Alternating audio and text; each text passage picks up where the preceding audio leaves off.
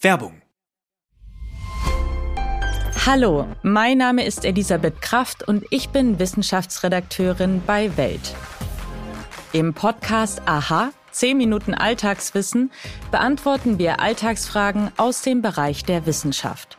Was passiert im Hirn, wenn wir altern? Können wir zu lange schlafen und gibt es den Post-Holiday Blues wirklich? Um diese Fragen zu beantworten, sprechen wir mit Expertinnen und Experten, die uns helfen, die Welt noch besser zu verstehen. Immer dienstags und donnerstags bei Welt und überall, wo es Podcasts gibt. Werbung Ende. Das Bild News Update. Es ist Donnerstag, der 15. Dezember und das sind die Bild meldungen Frankreich steht im WM-Finale. Der unglaublich emotionale Abschied von Bela Reti. Krimi um Boris Beckers Freilassung aus dem Knast. Das Traumfinale ist perfekt. Frankreich gegen Argentinien, Kylian Mbappé gegen Lionel Messi.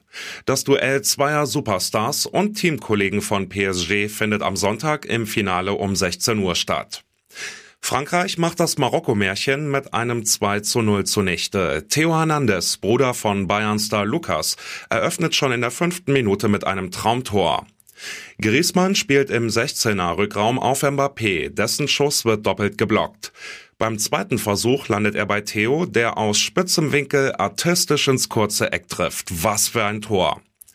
Nach der Pause drückt Marokko weiter, doch das Tor will nicht fallen. Entweder stehen sie sich im Weg oder wieder ist Frankreichs Keeper Loris zur Stelle. Ausgerechnet ein Frankfurter macht dann in der 79. Minute den Deckel drauf. Eintrachtstürmer Randall Kolomuani trifft mit seiner ersten Aktion. Frankreich also im Finale. Sollte Mbappé mit Frankreich erneut das Turnier gewinnen, wäre es der zweite WM-Titel für ihn mit nur 23 Jahren. Willkommen im Ruhestand. Das ZDF zieht Bela Reti den Stecker, schickt die TV-Legende in Reporterrente. Vorm Halbfinale Marokko gegen Frankreich, dem letzten von fast 400 Live-Spielen, wünscht sich Bela Reti fünf bis sechs Tore und dass das Spiel nach 90 Minuten vorbei ist, damit wir noch eine ordentliche Tasse Pfefferminztee bekommen. Zumindest letzteres hat geklappt. Bela Reti jongliert auch beim Abschied mit den Worten wie Messi mit dem Ball. Reti spricht sechs Sprachen und die des Fußballs. Nach dem Abpfiff ergreift Co-Kommentator Sandro Wagner noch einmal das Wort. Du hast alles erlebt, bist dir immer treu geblieben und nimmst dich nicht so wichtig. Von dir und deiner Generation können wir Jüngeren viel lernen. Danke Vorbild, danke Legende, lieber Bela. Später schaltet ZDF-Moderator Jochen Breyer aus dem Studio noch einmal zu Reti nach Katar, zeigt einen Best-of-Bela-Film aus 40 Jahren. Retis Reaktion, grandios, mir fehlen die Worte. Großes Hin und Her um die Freilassung von Boris Becker aus dem Knast am Dienstagmorgen meldete RTL auf seiner Internetseite, dass er im Lauf des Tages nach siebeneinhalb Monaten Knast vorzeitig abgeschoben wird. Fakt ist, Becker war wegen Insolvenzstraftaten zu zweieinhalb Jahren verurteilt worden und kann ab sofort aus Großbritannien abgeschoben werden. Und tatsächlich, vorgestern stand am Flughafen Farnborough ein Privatjet bereit, um 14 Uhr hob der Flieger ab und flog nach München. Bild erreichte Beckers Mutter Elvira. Ich weiß nicht, ob mein Sohn frei ist. Becker an Bord? Nein. Nach Bildinformationen ist er nach wie vor im Gefängnis. Im Lauf des Tages änderte RTL dann seinen Bericht, schrieb nur noch, dass Becker frei kommen könnte. Damit war das Abschiebechaos dann perfekt. Große Geheimhaltungsstufe bei Becker, aber warum? Sein Team verhandelt mit einem Münchner TV-Sender über ein Exklusivinterview, Honorar halbe bis eine Million Euro. Steven Gärtchen soll es führen, drehte bereits vor dem Huntercomb-Knast, in dem Becker sitzt.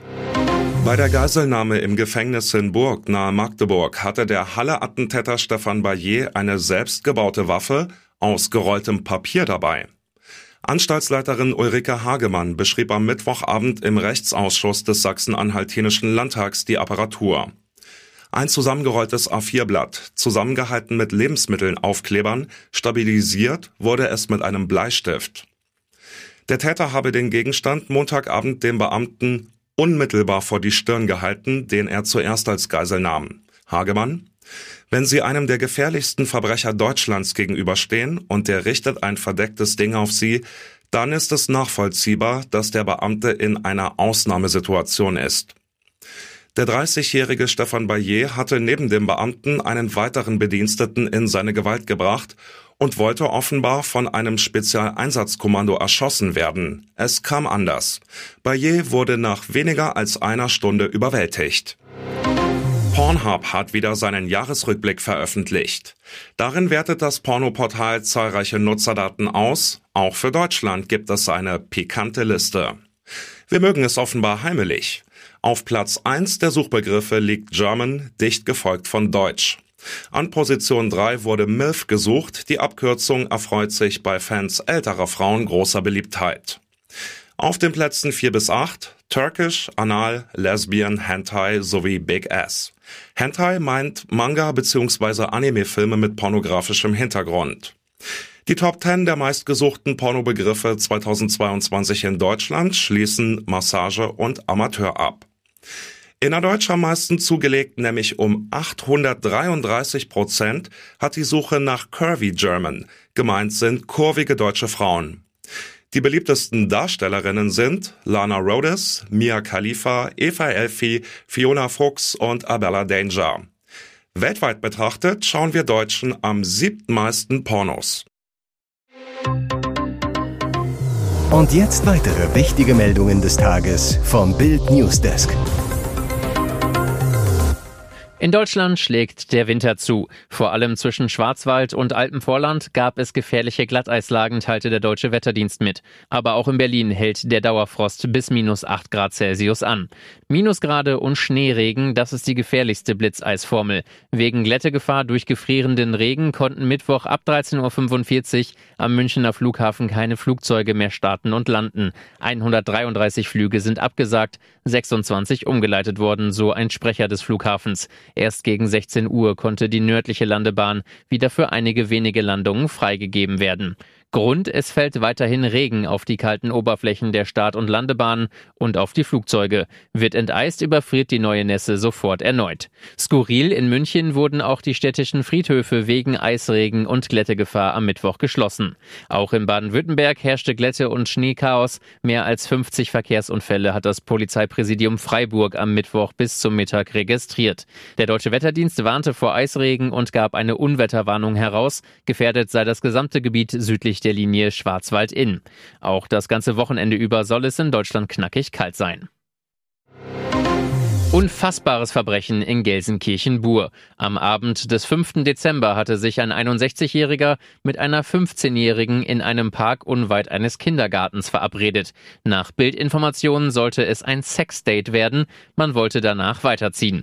Beide kannten sich bereits von vorherigen Treffen. Sie sollen sich übers Internet kennengelernt haben. Doch im Park angekommen wartete nicht nur der 15-jährige Lockvogel auf den Mann, sondern auch deren Freunde, 15 und 17 Jahre alt. Die drei Kids aus Gelsenkirchen, Duisburg und Mörs schlugen den Ermittlungen zufolge ihr Opfer unvermittelt mit einer Glasflasche nieder, prügelten und traten dann noch auf den Mann ein. Mit lebensgefährlichen Verletzungen wurde der Mann in eine Klinik geliefert, liegt dort noch immer im kritischen Zustand. Vier Tage nach der Tat gelang der Polizei dann der Ermittlungserfolg. Sie konnten das Trio festnehmen, wirft den Teenies versuchten Mord aus Habgier und Heimtücke vor. Die Verdächtigen hatten das Portemonnaie des Mannes mitgehen lassen. Es wurde bei dem Mädchen gefunden. Die Prügelkids sitzen inzwischen in Untersuchungshaft. Die Stadt München hat alle Klebeaktionen auf Straßen bis zum 8. Januar verboten. Am Mittwoch setzten sich Aktivisten trotzdem wieder auf die Straße. Um 10 Uhr klebten sich zwei der Aktivisten auf der Prinzregentenstraße fest, mitten im edelsten München. Die Klimaaktivisten ließen auf Twitter keinen Zweifel daran, dass sie das Verbot der Stadt München absichtlich ignorieren. An den Straßenrand hatten sie ein großes Fass mit der Aufschrift Uhu gestellt. Drinnen war aber laut Polizei Tapetenkleister. Von dem flossen einige Liter auf die Straße Straße. Die Feuerwehr musste kommen und ihn binden. Die Kälte machte den Aktivisten allerdings durchaus zu schaffen. Bei drei Grad unter Null setzten sie sich in Neoprenanzügen auf die Straße. Nur die Hände blieben frei um sie festzukleben. Das ging allerdings auch schief. Die Polizei, die wenige Minuten später am Ort eintraf, stellte fest, das Kleben hat witterungsbedingt nicht funktioniert. Die Kälte ließ das nicht zu. Dementsprechend schnell zogen die Beamten die Kleber von der Straße. Die Allgemeinverfügung der Stadt München mit dem Klebeverbot auf Straßen gibt ihnen die Möglichkeit, sofort zu handeln. Dieser Hollywood-Clan zeigt, wie Patchwork-Weihnachten mit ganz viel Liebe geht. Actionlegende Bruce Willis strahlt im Kreise seiner Liebsten. Hinter ihm leuchtet ein Weihnachtsbaum, neben ihm lachen seine Frau Emma, seine Ex Demi Moore und seine Kinder Rumor, Scott, Tallulah, Mabel und Evelyn. Wir sind eine Familie, wir stimmen uns schon mal auf die Feiertage ein, schreibt Willis Ex Demi Moore zu den neuen und wunderschönen Patchwork-Fotos, die sie jetzt postete.